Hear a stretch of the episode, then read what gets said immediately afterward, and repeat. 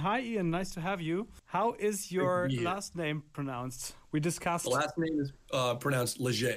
Leger. Oh, French? Do you have French ancestors uh, or something? Italian. Italian. Italian. Yeah. I'm sorry. oh yeah.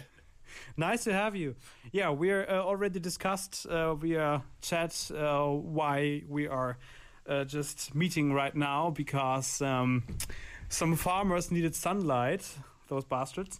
Um, um, but nice to have you on now.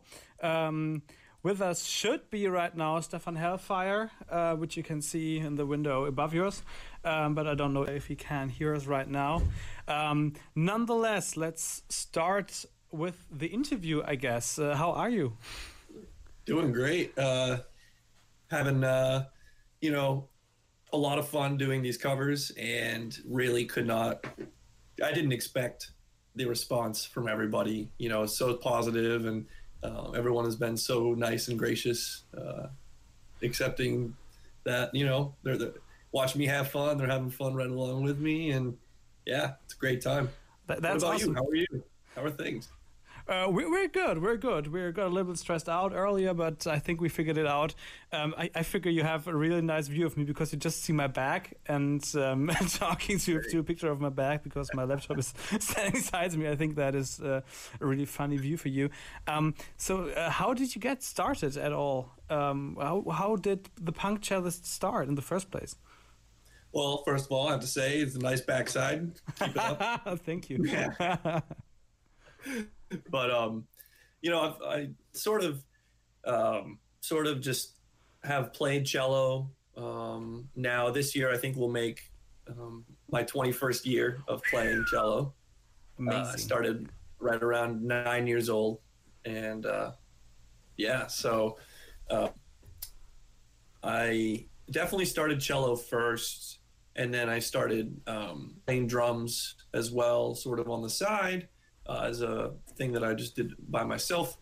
And I used to play to like Green Day and um, Story of the Year and some of my other favorite bands, you know, Sum 41, uh, bands like that, punk and emo bands coming up in the early 2000s. Um, just pop my headphones in and play drums.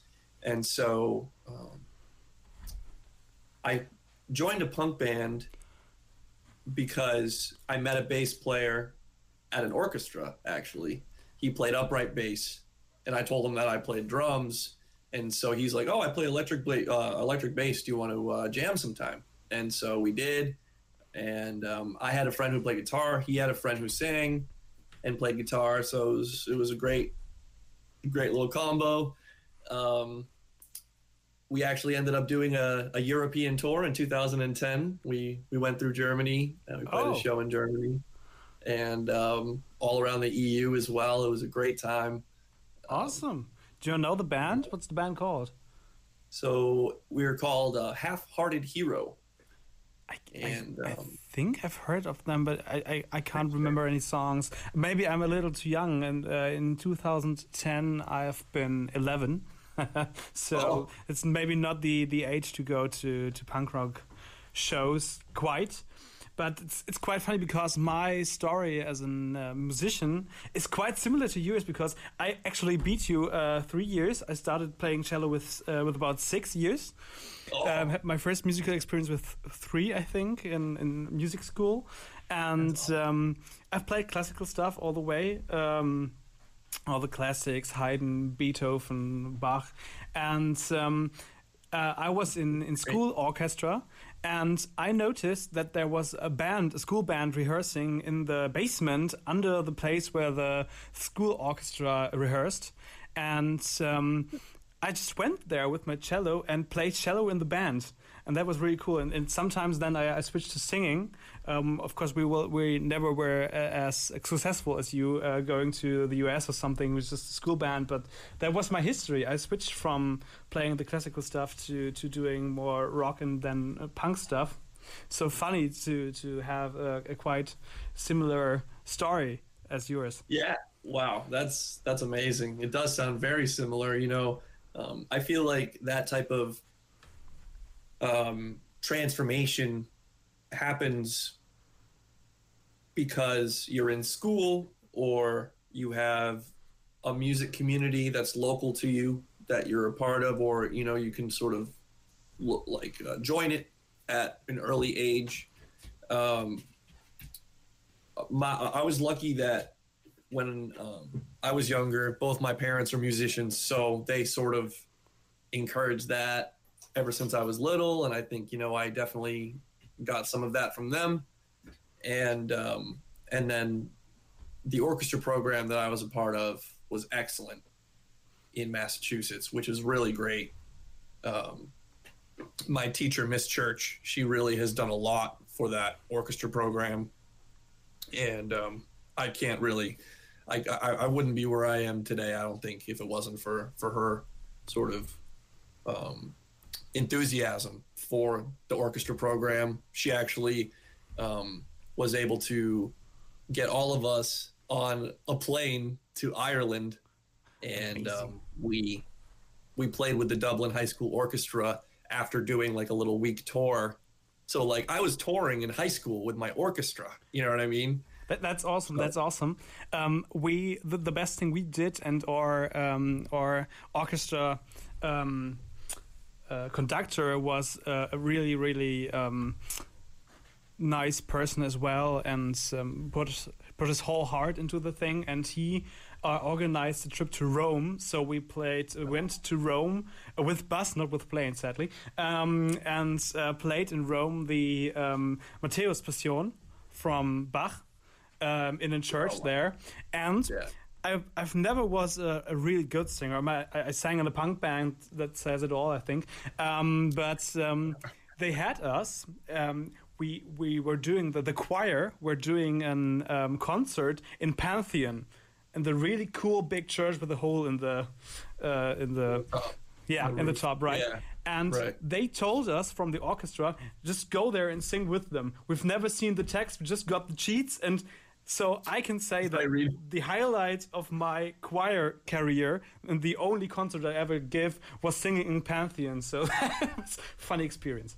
Impressive, um, I have to say. You know, as far as you know, amount of awesome shows that I've played compared to not so great shows where we play for basically the other bands in the basement of uh, veterans Memorial Hall or something.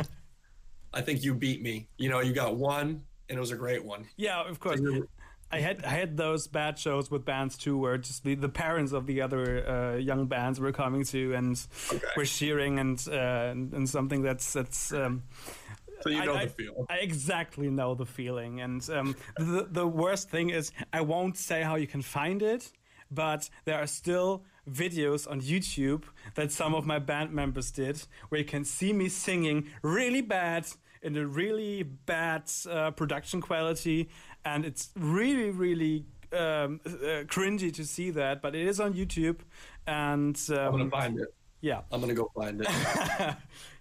uh, good luck. Search for the, the Rim. It's it's even the, the worst band name you could ever imagine. Um, let's let's let's talk about you a little bit more. Do you still do classical orchestra stuff, or just doing uh, punk rock cello? So currently, I've actually um, I'm not playing for any sort of orchestra or anything like that. But right now, I have been accepting a lot of um, session gigs from people asking me to play different styles of music um, for their recordings. Um, so I'll submit, you know, uh, I'll record it here at home and submit the recording to them. Um, and so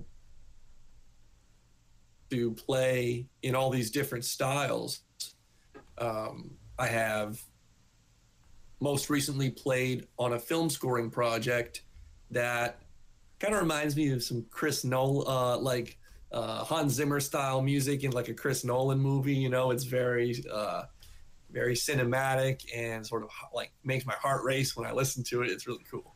Awesome. So um, doing a little bit of that where they need some, you know, cello lines to kind of go through um, some of the parts, and then um, let's see, what else have I done recently? I did a more indie style song with um, a few other, uh, a few bands actually. Um, I don't know if you've heard of the Swellers. Uh, Nick Diener from the Swellers. He currently does recordings um, at his studio, and so I've done a few recordings with him.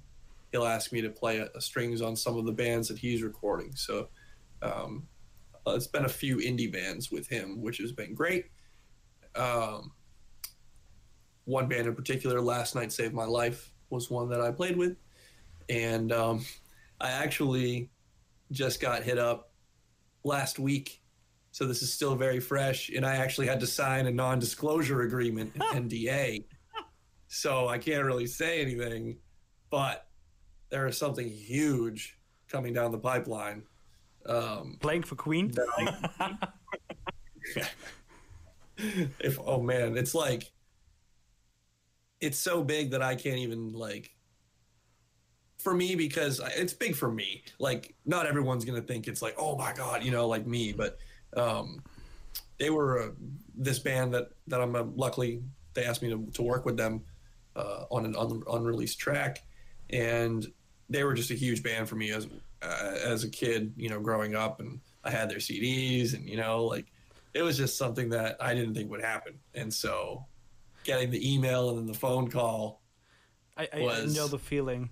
I absolutely know the feeling from doing interviews and stuff, and you have an absolutely hero of yours, and uh, you write an email, not ever thinking that you could do an interview and actually meet that person, and you just get in. Yes, we can do that, and your, your heart kind of explodes, something like that, something like that. It's it's amazing. It really is. It's pretty cool. It's such a great yeah, music opens that doors. Um, have you ever thought about actually joining a band constantly? So for right now, um, I'm, I'm, a full time engineering student as well.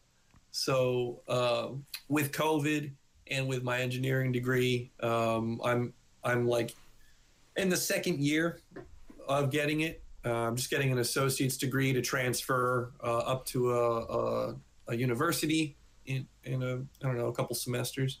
So I'm really focusing on that right now. Um, I see.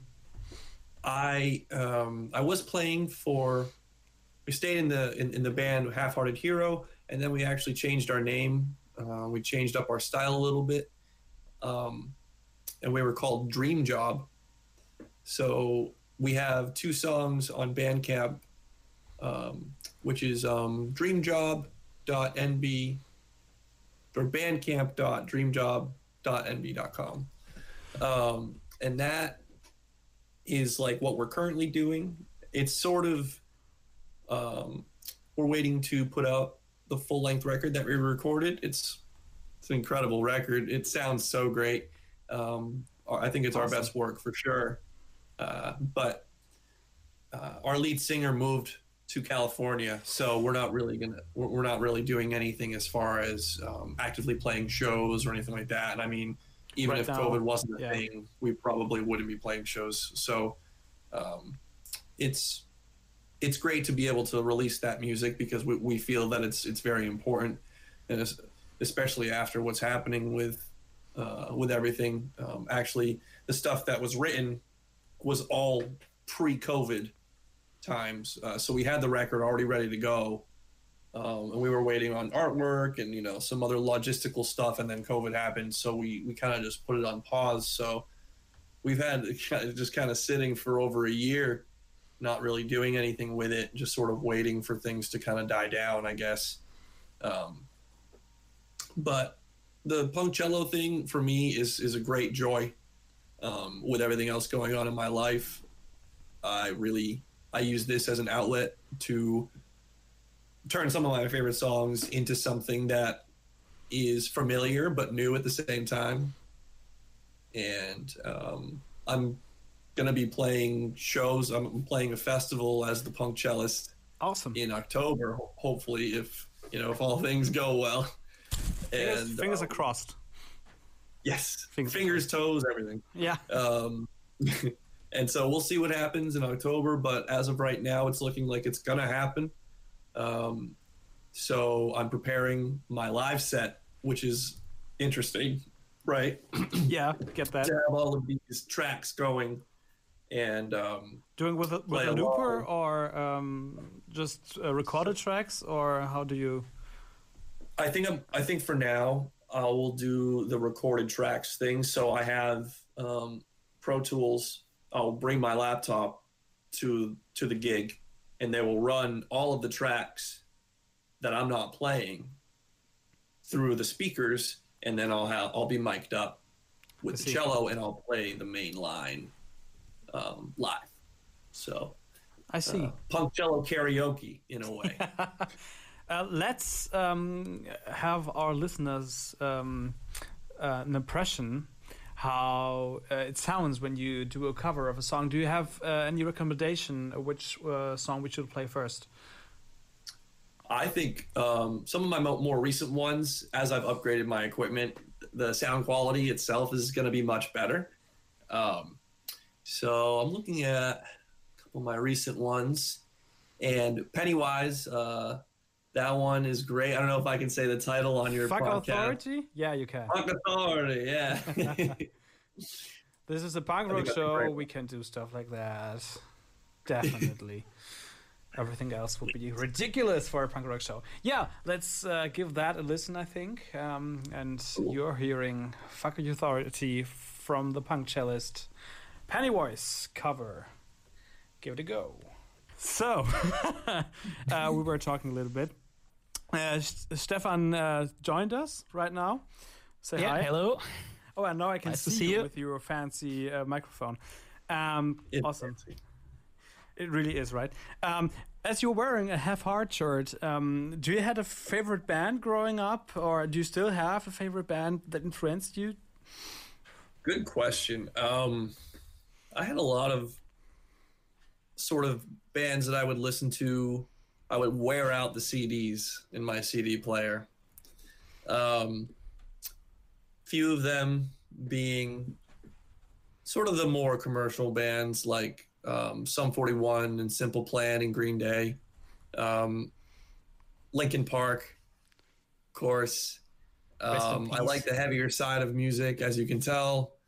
Um, I actually grew up in the same area as Pat Flynn from Have Heart.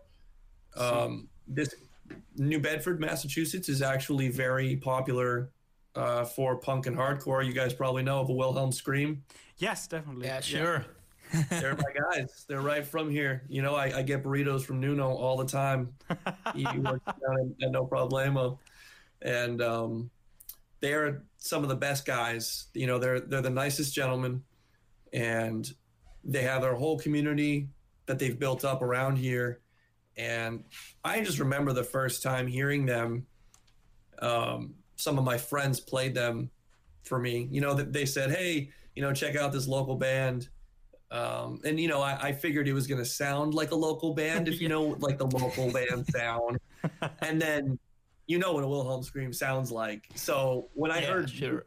they pr- like they played me mute print, and I was like, "Oh my fucking god, what is this?" You know, and so they really changed the game for me. I I had heard punk, I had heard you know, but it all been kind of on the poppy side. Yes, So that was my true introduction to something that was like melodic and technical and heavy, but still like just so it was like earworms. Like so many of the songs would get stuck in your head all the time because the melodies that Nuno makes and Trevor creates are just so timeless.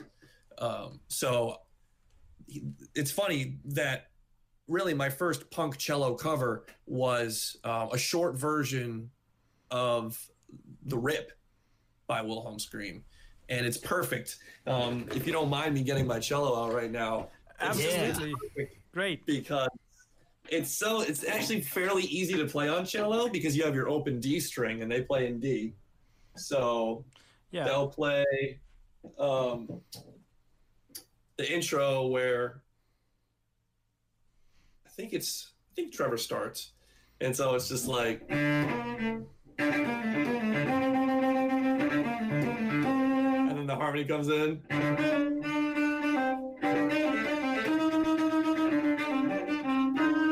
Something like that. That's what it is.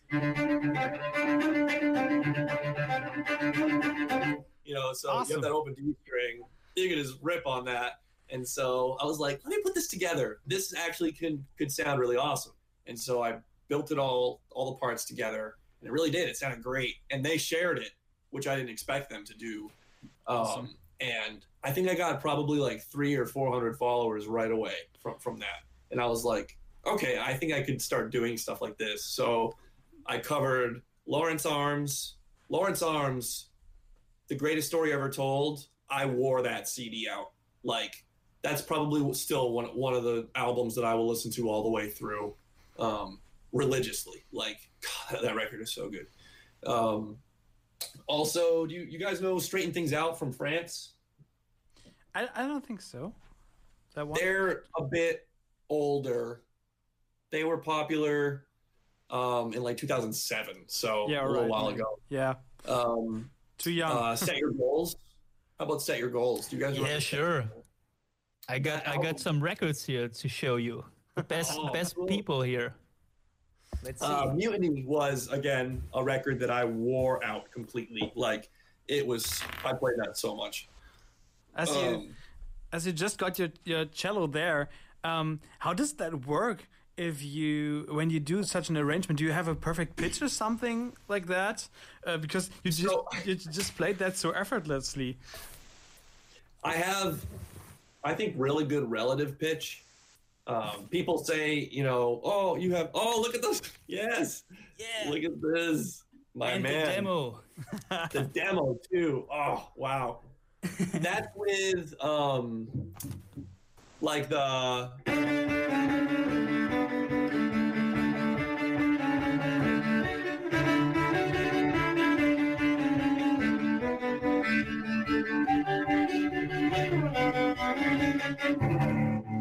one, right? Oh, dude. I love that. Yeah, the, yeah, the, the intro, right?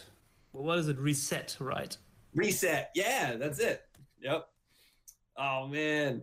See, That's they so- were great. I really did like them. They they put in a little bit of like the easy core, like hardcore into punk, which I found very exciting. Um, and then Four Years Strong took that and ran with it, right. Best, ge- So- best guys. I just They- met they them are. all They there seriously in, are uh, the when they dudes. played in Cologne. Uh, definitely oh, that worth must have been it. a party. Oh Yeah. Are, they, So- are they still active? I've just heard that, uh, yeah, they just released their uh, newest record last year, which is one of my favorites because, uh, but are, aren't they around there in Boston and Massachusetts Yeah, and they're so on? uh, about one and a half hours west of Boston in a town called Worcester.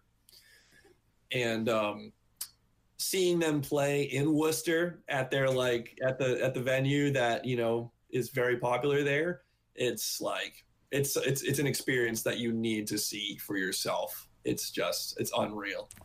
Are they known there, or is it just a, a German European kind of thing that that they're just celebrated there? actually so four years strong did make it into the mainstream uh, almost like almost as big as a day to remember. Like they were they were almost on like the same level. A day to remember i think was more popular uh, in the mainstream than four years strong was in the united states. But um, the thing is four years strong changed the local scene completely in the United States. Before there is it's like before Rise or Die Trying and then after Rise or Die Trying because everyone and their mother and their grandmother then started to sound exactly like Four Years Strong at every show that we every local show that we played.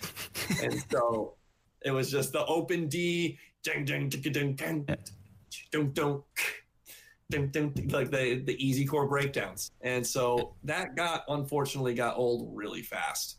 Um, we got kind of discouraged as as a, as a punk band, Half Hearted Hero. We got kind of discouraged playing in that scene because that's all it was for so long. You know, no one was trying to be creative anymore.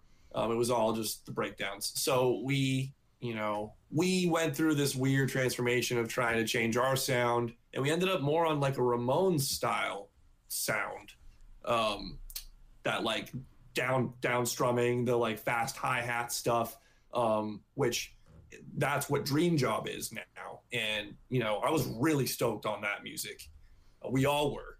Um, but things, unfortunately, you know, we moved, uh, people moved, so we had to we had to end that. But uh, the music, I hope, will come out so that people can hear it because I think people really should hear it for sure. Um, but anyways, back to back to the cello stuff. Um, I think is isn't I, I think the most obvious uh, question I need to ask you because you know cello was Yellowcard an influence for you. it's funny. I loved Yellowcard. I really did. Um, I never thought about combining, you know, or, or arranging stuff in a in a in a cello way. Um, but actually, Yellowcard was my first live punk show um, I saw Over It, not not into it Over It, but the band called Over It. Uh, they opened for Yellowcard at my local college, UMass Dartmouth, and um, it was a free show, and I was able to get in. But um, I really was inspired by Apocalyptica and oh, two, Two cellos. cellos. Yeah.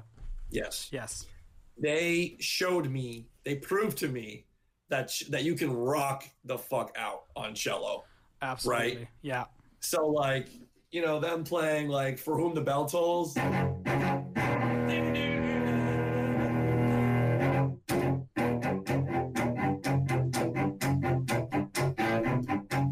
You know, I was like, "Oh, dude, I'm sold." Like, oh, bow down.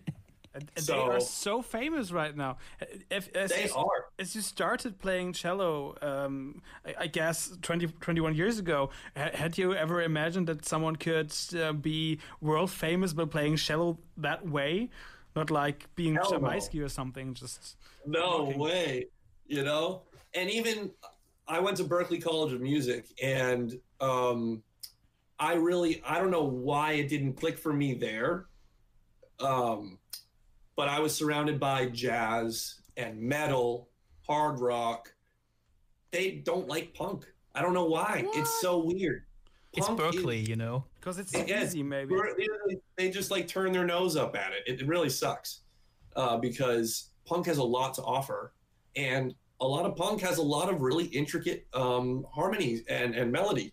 So we submitted Half-Hearted Hero submitted a, a, a song to like the um, they do a yearly compilation of Berklee student bands, right? And literally got a, got a call if you want to look up one of our songs, I would say the best one to look up is called Periphery. Um, I think that was our peak as a band, as like a melodic skate punk band. Um, that was our best song, and we we sent them that song, and there and a guy actually emailed me from the judges, and we made it to like the top fifteen, which is cool. But they were like, "Yeah, you know, we're just like not gonna put a punk song on this compilation," and I was like, "What? Wow, So man, crazy. that's, that's fucked up." yeah. So I mean, it's Californian punk rock, you know, and they don't care.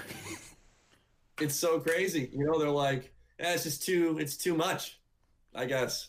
Crazy. You know? But is, is is metal and jazz so big in, in New England, in Boston, or is it just that feeling, that prejudice of, well, yeah, you can be really difficult and intricate when you do metal and jazz and stuff and blues, but punk rock is always just three chords and stuff? Is, is that the thing? I think that's really it. I, I think that's what it boils down to is the fact that with metal and jazz and uh, blues, you're really almost showing off how good technically you are. Whereas with punk, it's that that's not so necessary, right? Um, you, you're putting through the, the raw emotion and the raw song, almost even the raw songwriting of punk, right? And you you allow it to be what it is.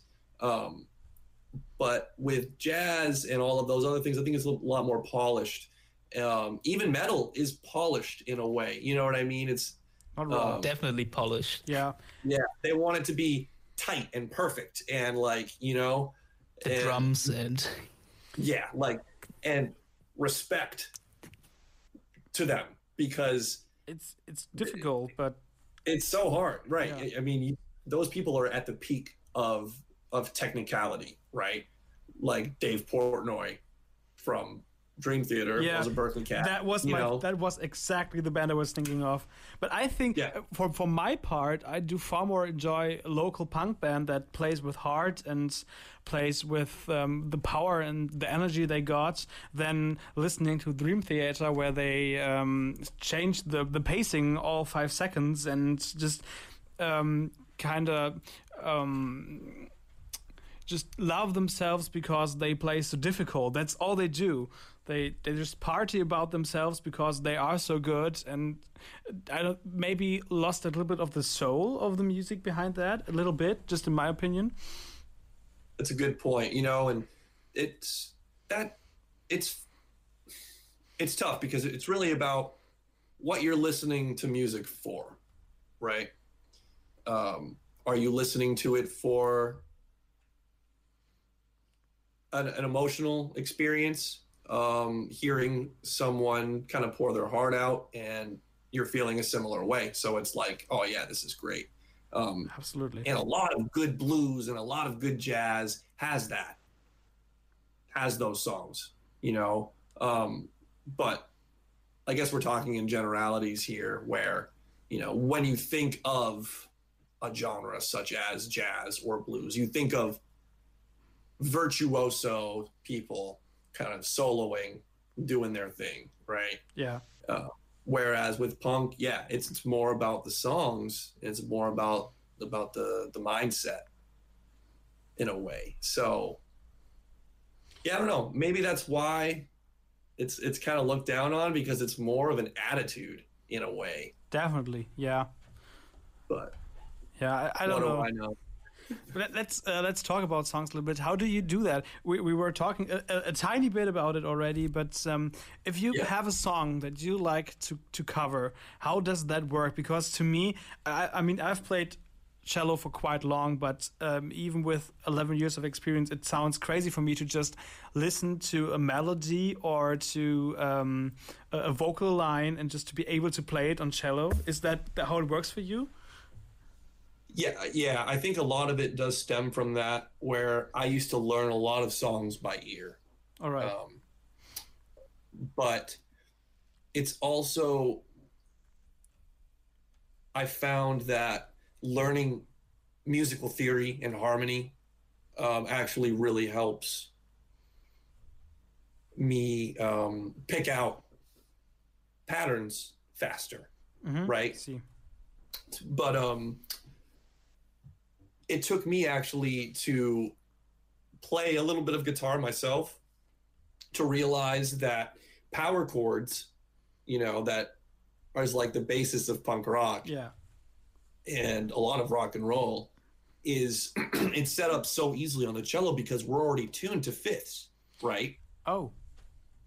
so because we have your power chords as open strings, you slide, uh, you know, a bar, you bar two strings, and you're you're playing a power chord that entire time, right? So like.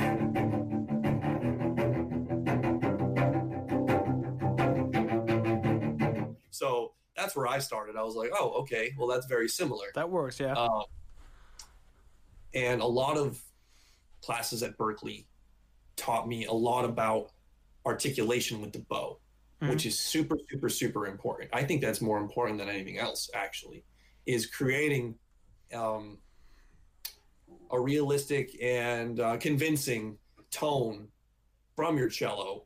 Um, Attitude. as you can see, I kind of I lay into the strings a bit. Yeah. all my horse hanging o- over here, but you know, getting really deep and dug into the strings is important. Um, there are some bowing techniques that I've learned, um, like the chop. You know, um, it's sort of a uh, like bluegrass technique, actually. Like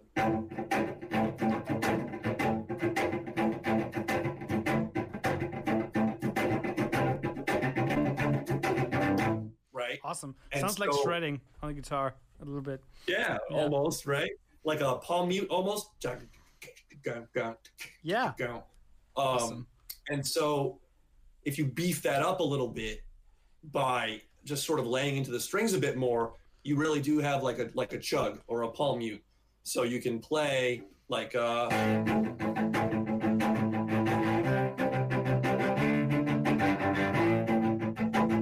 right.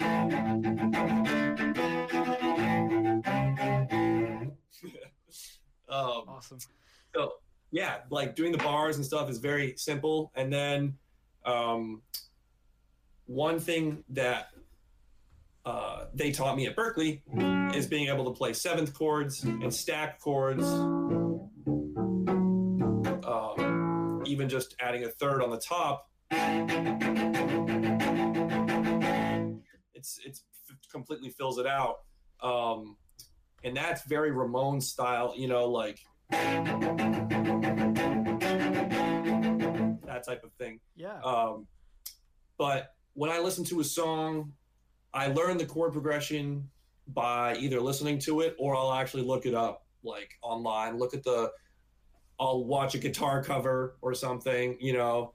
Um, and because I understand how the guitar works, because I've played a, a little bit, um, I can translate that then. Okay, they're in this key, like D major or something and um, work it from there. And if it's in a weird key, I sometimes change the key. Um, like Survive by uh, Rise Against, which I just posted. Um, I brought that a half step down because playing the vocal melody is much easier a half step down for me I see. because it's actually it's in um, B minor instead of C minor. Um, the relative major of, of, of B minor is D major, which is very easy for cello. You have a bunch of open strings Yeah. for D major, but for C minor, that's um, A major, which is a little bit more difficult.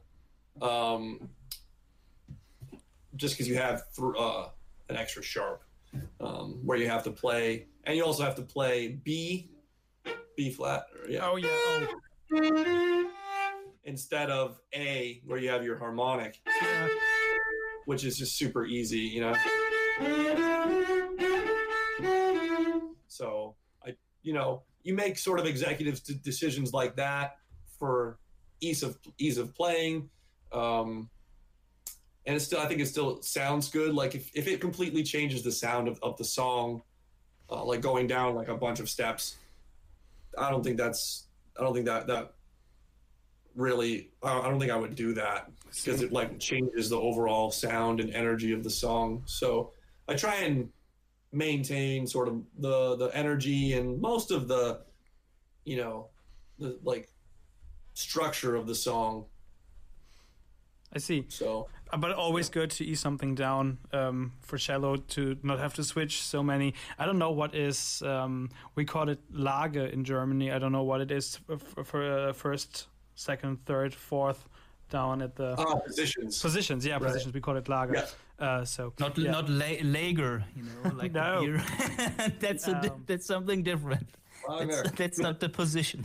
Always good to come to uh, be able to play an uh, an flageolet instead of an, an an sharp or something like that. That they Oh, suck all the time with the finger positioning. Um, I've, I've I've got two questions. Uh, first, uh, you so you did actually um, study cello at uh, at Berklee before you started um, audio engineering.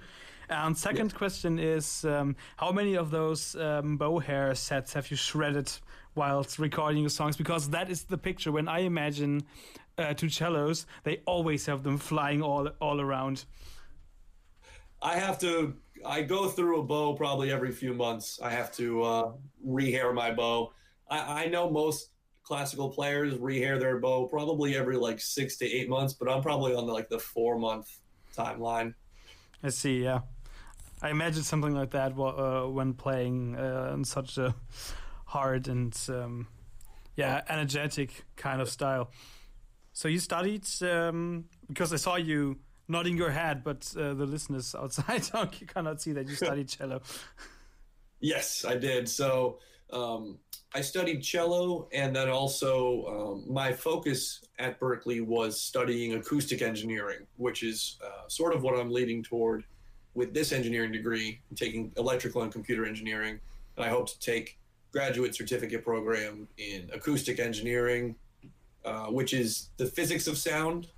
Um, hopefully, become an acoustician or some sort of um, contractor that works in acoustical architecture or some sort of similar thing. So I'm really interested in, in, in how sound works and vibration signal processing um, for AI and stuff like that. So um, I'm I'm definitely you know when people call it audio engineering, it's that's such a wide sort of blanket of different uh, careers, which is which is great. You know, um, I think that's becoming a more popular, and people are just like knowing more about it. Like when they say an audio engineer, they know that it's not just people running live sound. You know, like in you know you can or install. like the poser the poser guys i just know it myself because i i finished the master's in uh, like audio engineering and did some 3d audio stuff and uh, they're like oh as as far as i've experienced and what other students also told me you have these two kind of people that study audio engineering. One are the ones who really want to know about signal processing you know how does it work? If you get the audio inside your head what what happens there?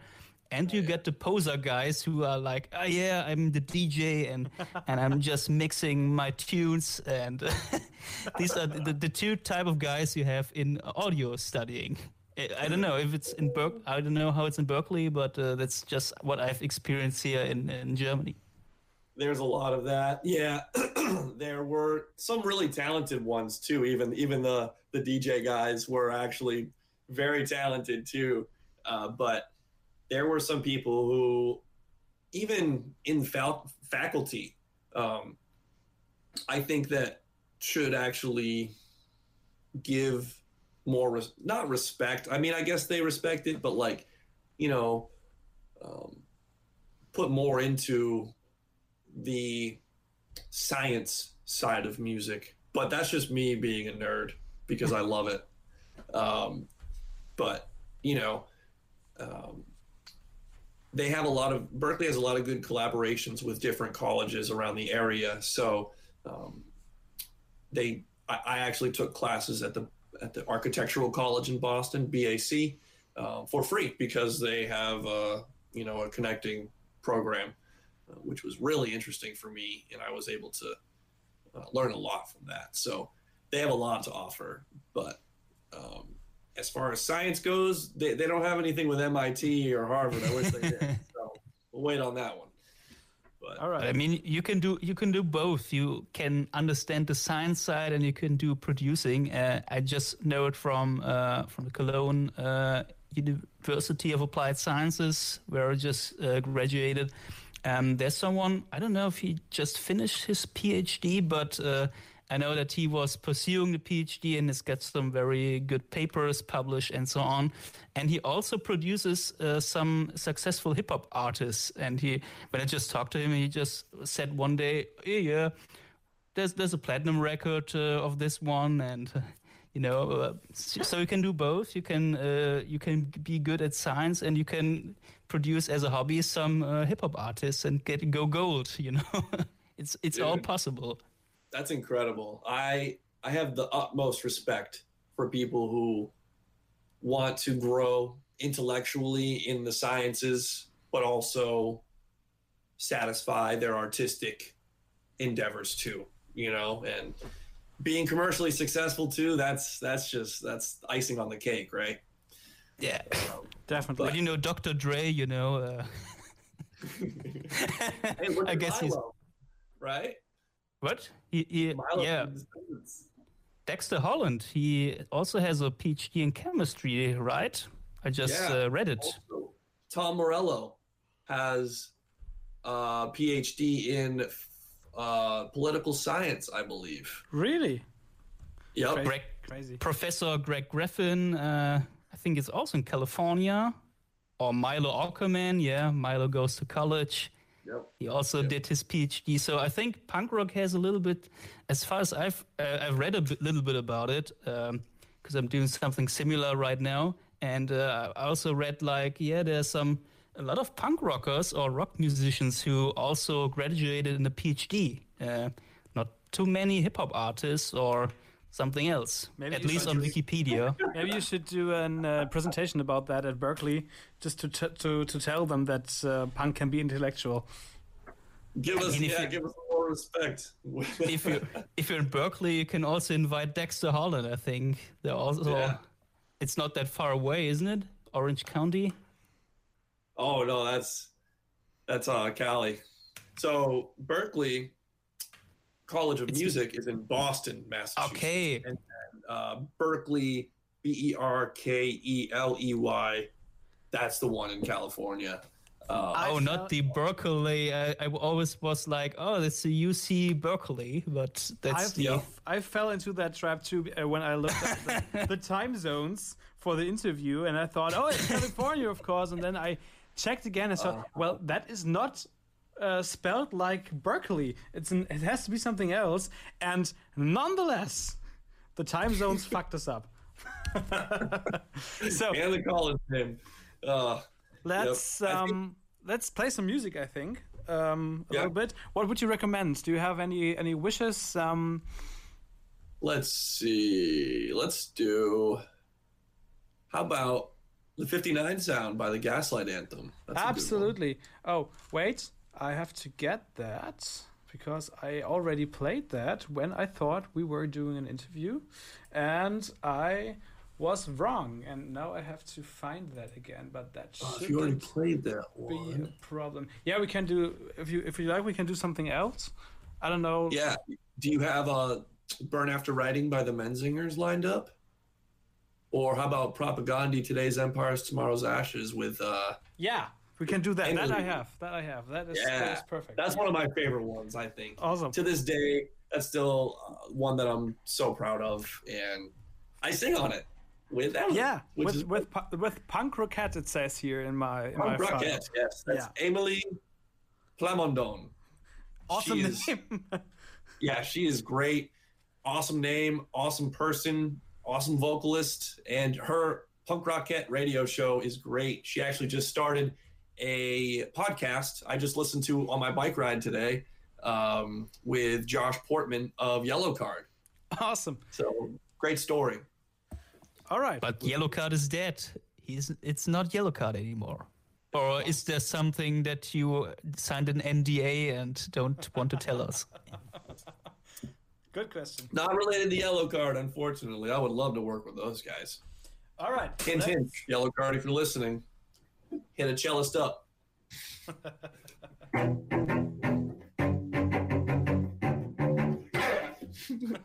All right. Let's listen to Propagandhi first. So, Yeah. all right. Today's Empire is tomorrow's ashes. Feed punk rockets. There we are back on with Ian Legge, as I learned, uh, the punk rock cellist, the punk cellist, and um, Hellfire Radio. It's late, but it's not too late to have some more nice chatter with a nice guy from Boston. so nice that you're here, Ian. Um, you heard, uh, by the way, uh, NoFX cover with. Uh, I have to look it up. Sorry. Um, with the idiots are taking over, of course. That should be the reminder that I'm the idiot who took over. and Yeah, it, now it you're was on still, again. it was an old song, but it's still it was still very very uh, current stuff. Unfortunately, uh, I think Fat Mike hasn't hasn't even thought about it. That there's even a worse person than George Bush coming uh, coming out to be president there. Yeah, I think a lot of those songs uh, Who went, knew? act- uh, went uh, actually again four years ago. So, um, time. Yep. speaking of songs, we we've spoken about how Berklee College got its name, and I think the the story was so funny that we have to tell everyone. Yeah, so there's obviously this confusion over uh, Berkeley, California, and Berklee Co- College of Music, which is in Boston, right? So I tell everyone that I uh, graduated from Berklee, and they're like, "Oh, you know, I love the weather out in California," you know. Uh, but anyways, So the um, the original founder of Berklee, uh, Berklee was named Lee Burke, and so um, Berklee College of Music uh, was was made by flipping his name, basically. So Lee Burke turned into the Berklee School of Music. Uh, really not sure their they, they, they, their creativity. I think stays at music and not naming anything. So I think they should have maybe paid someone to uh, to name their school. It's not as But anyways, College of Philologists or something. yeah. they're definitely not wordsmiths. They may be music smiths, but definitely not wordsmiths. But um, Uh, yeah, nice story, and I think at least you could say a creative way to to name your college. Um, I, I thought about unconventional, definitely. if if uh, if Fat Mike would found a college, it would be the Mike Fats College or something like that. That you, you could do that Mike with Fat. College of Music. Yeah, I love Mike it. Fat College of Punk Rock. So um, let's talk of one of your covers that has a little bit more of an um, earnest um, background. Um, you covered um, the song. Oh God, I'm so bad with Blank Landscapes by Small Brown Bikes. And um, what was the reason for that? So, not only are they one of my favorite bands from when I was growing up, they seriously have defined a sort of emo, heavy sound for me that I've brought with me throughout my entire life. Um, and Travis, the singer, has been recently dealing with stage four cancer. He got a diagnosis uh, of colon cancer. And so they uh, the medical bills are looking to be close to eighty five thousand dollars. It's just unreal. Like that's just an unreal amount of money Shit. for anyone to try and pay. Yeah. So they've started a GoFundMe for him, and so I released this cover, and you know, just to try and spread a little bit of awareness for the GoFundMe fundraiser, and um, uh, I, I know that a few people have, have hit me up and said, oh, you know, thank you so much for letting me know about this because I didn't hear about it. So I'm really glad that I can use my platform in this way to spread, you know, s- spread this good word, kind of, you know. And so um, I also love that song so much. Like Blank Landscapes is probably one of my favorite Small Brown Bike songs. Um, it's it's like perfect to translate to cello. The harmony is so dense and beautiful that hearing it on strings, I was just like, oh yes, like it, it was a goosebumps moment for me, big time. So I um, see. So, so where can I people find the, the fundraiser to, to support Travis? So the uh, the, the website link for the fundraiser is. Let me just make sure I'm getting it correct here. Come on, computer. GoFundMe, Travis Dopp, Cancer Colon Cancer Fight Club. I've got it. Right? That's what it is. Colon Cancer Fight Club. Yep. Yeah. Um, and the actual link, I can get the actual. Um, You know what? We will post yep, that link. GoFundMe.com slash F slash Travis dot colon Cancer Fight Club. Yeah. So We will also um, get that link and put it into the show notes, and uh, we will put it um, uh, on social media so everyone can hit that up and uh, support Travis uh, paying and surviving his cancer because that's a really good thing. And um, we all have our fingers crossed that he uh, will make it out well. And uh, yeah, fingers crossed, toes crossed. as you thanks so much for that. Yeah, no problem. That's that's a really good cause. So, and this dog is too cute on the picture. I know. Yes. So this just as we're talking I, about um, it, um, let's let's talk about that song. Uh, let's hear that song, shouldn't we? Let's do it. And we're back on, and Ian Legge is still with us, the punk cellist. And we just heard, yeah, a small brown bike. And yeah, look up the fundraiser, and um, we will post it in our show notes. And you can look it up and support Travis in his fight against colon cancer.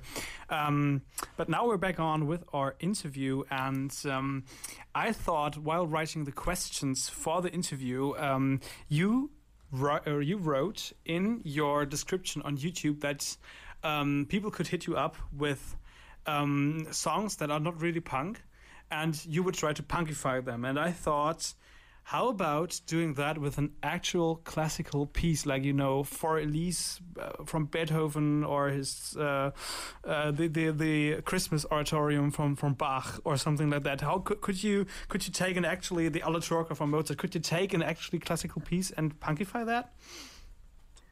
I think it would have to. Yeah, no, I think you can definitely insert the punk sort of um, formula into any of those pieces. Really, um, it would be easier for a more intense piece to be punkified, I think, or like you know you can turn it into, into sort of like a like a hardcore beat, uh, hardcore song, like um, uh, I forget the exact movement, but the Four Seasons, I think it's in summer, where it's like.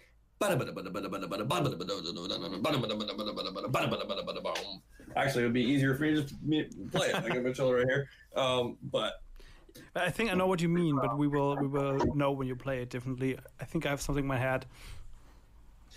So, yeah, I think mainly the type of formula that I think of for a punk song is like you know the driving drums and uh, even like the um, the punk beat. You can you can use that. So like uh, for a piece like this, though, this one.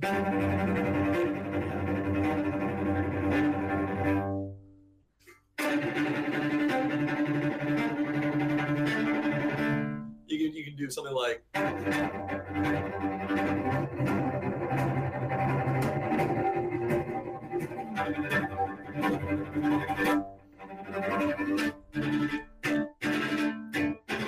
Where they're like shredding the.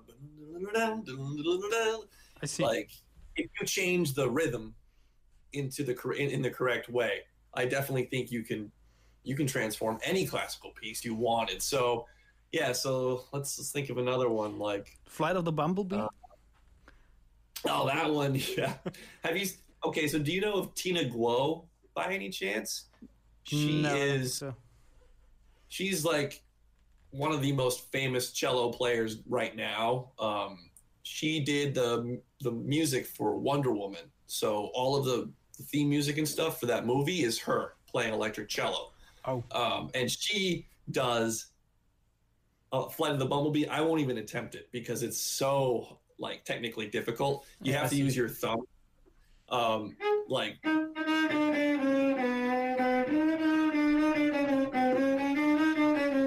See, I see. It's like, woo! Uh, that's that's like a solid year of practice. Yeah. But you know, you can do like. I'm like the the rhythm guy, like right hand all day. I got you. You know, no problem. uh, let's see, like uh, even like Canon in D or something. Oh you know, yeah, please, like, please. You know, if you did like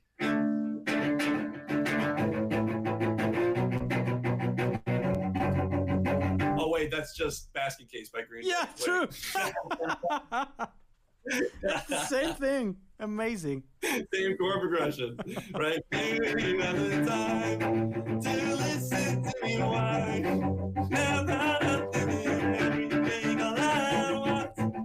that's really how I started. Like the punk cello thing is like saying, "Oh, what songs can I," you know, and then just singing along or whatever, and then wanting to add layers. But um, one song that I would actually love to punkify is um, the double cello concerto by Vivaldi. I played uh, that. I no way. I played that in the in chess lessons. Yes. Yeah.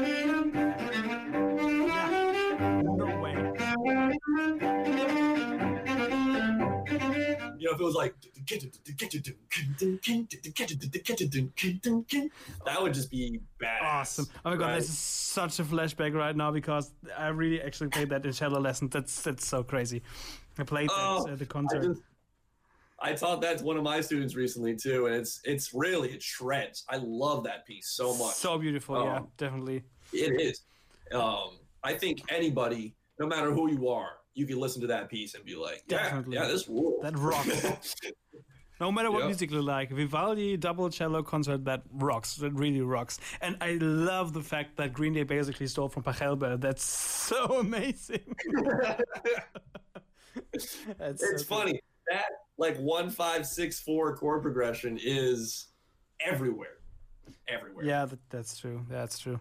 I had that. I remember a, a, a moment um, when I had my um, school finishing fest- festivities and stuff, and we were in a bar and we were drinking and just celebrating that we all made it. And there was one guy who was kind of like a, musical uh, genius and had that pitch perfect and everything. And there was Yeah. some kind of of um, ufta ufta music playing and just uh, with a heavy beat and he was just like yeah it's the same chord progression again it just like we were always what is he talking about we just want to have a good time It's- oh it's it's so basic it's always the same thing I'm the worst with that because no matter where I am, I'm like analyzing the song that's playing or whatever, and like I can't help it. It sucks. I I, I want to shut that part of my brain off. Sometimes, I get that. Yeah, I'm I'm studying I'm studying media and literature, and I when I watch a movie, when I watch a, a TV show, or when I read a book, it's always like, yeah, you could have done that better.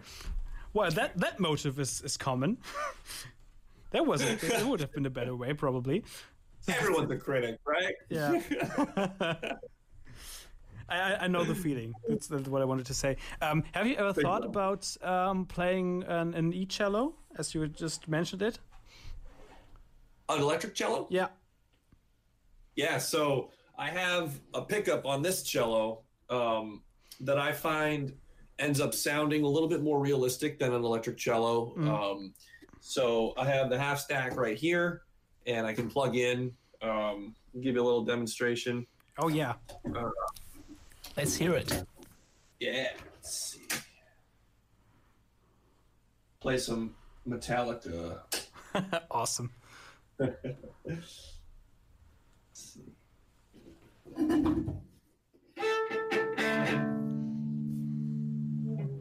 we go. Sorry, Layla. My dog's in the in the room, but she's gonna have to deal with it for a minute.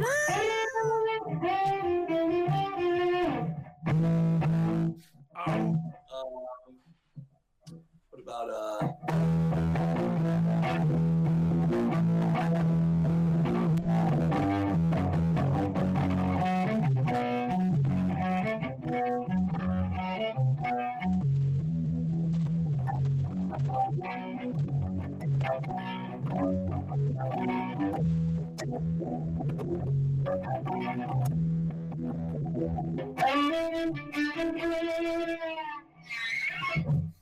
Yeah. It was actually James one of, Hetfield will say.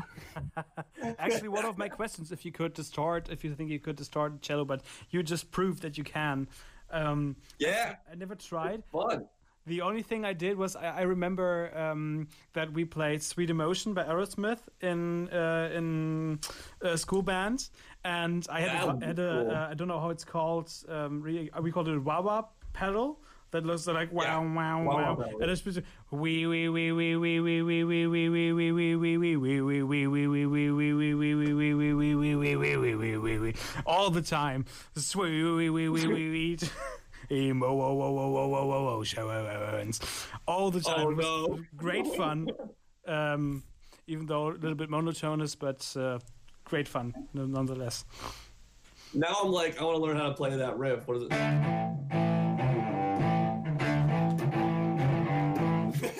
awesome. Unbelievable. Yeah, exactly. That's it. That exactly. Wait, what's the other one?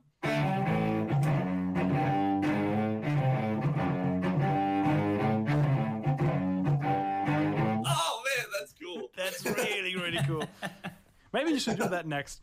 You're like crazy talented in that regard. That that just that sounds. I really good. actually, um, one of the cellists I recently collaborated with, Cello Bat.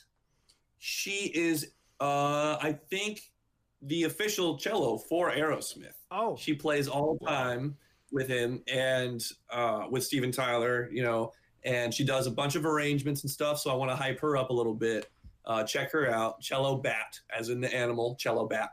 Um, and she does arrangements and stuff. And she recently played on my arrangement of I'm Not Okay by My Chemical Romance. Um, I had four amazing cellists agree to uh, jump on that and rock it. They just knocked it out of the parks. I'm so happy that they that they agreed to do that. So I I have that here. Should we listen to that? We could do let's that. do it. All right, then Yeah. when we do that, and I think um, after that we might maybe uh, should um, wrap it up because it's really getting late here in, in Germany in Europe. it's it's uh, almost twelve o'clock, but um, It would be past my bedtime, that's for sure. yeah, definitely. Um, Hi everyone to everyone who's still listening here. Yeah, definitely. Fire Radio. thanks for- Hello, thank hi. Up, everybody. Great to And, hear uh, you. Yeah, but uh, we will not miss out on that one, and then we uh, will say bye. I think. But now, My Cool. Chemical Romance, my classical romance, it's called here, with "I'm Not Okay" by four um, female musicians right now. You can check out the video on the Punk Cellist YouTube channel, but uh, now also here. Have fun. There we are, back again with Ian Legge. I, I still love that name. I just like to say it.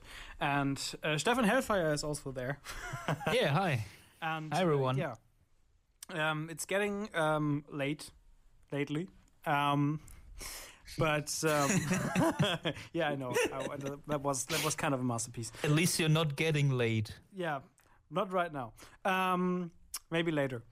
To stay with the the wordplay, um, I don't know. Um, but let's talk about the future a little bit before we say goodbye um, and wrap that up.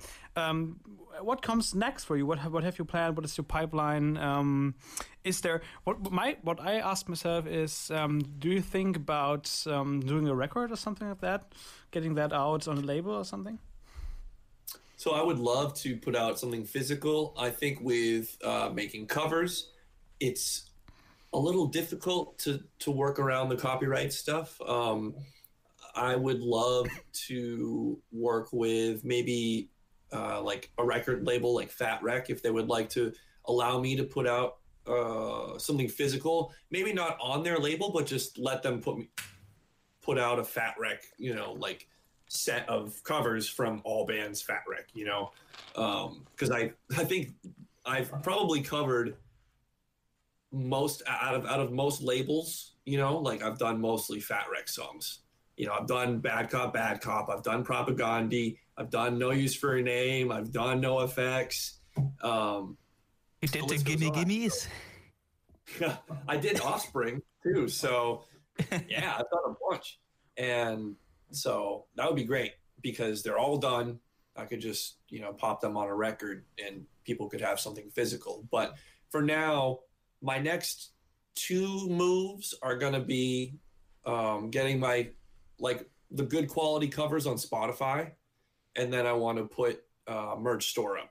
So those Oh, will be my two next things, um, and then preparing for my live show in October at the Fest in Gainesville, Florida. We'll be playing at the Oh, Fest. cool.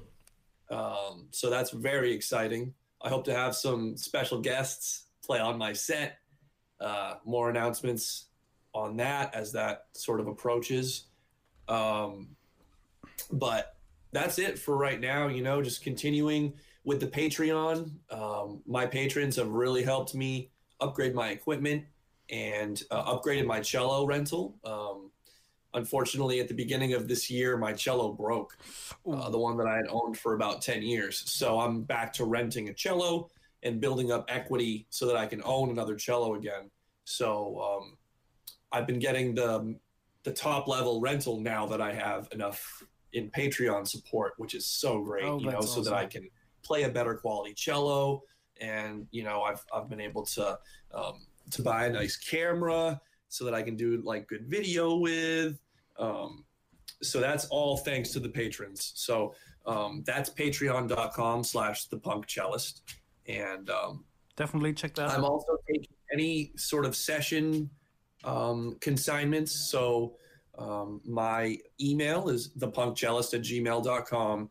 And uh, feel free to email me with any sort of uh, offers for, for doing session work, film scoring, uh, me playing cello on your band's record, or anything like that. I'm more than willing to, to work that out as well. So Awesome. um, that'll that, that's keeping me busy, especially during the summer when I'm not in school.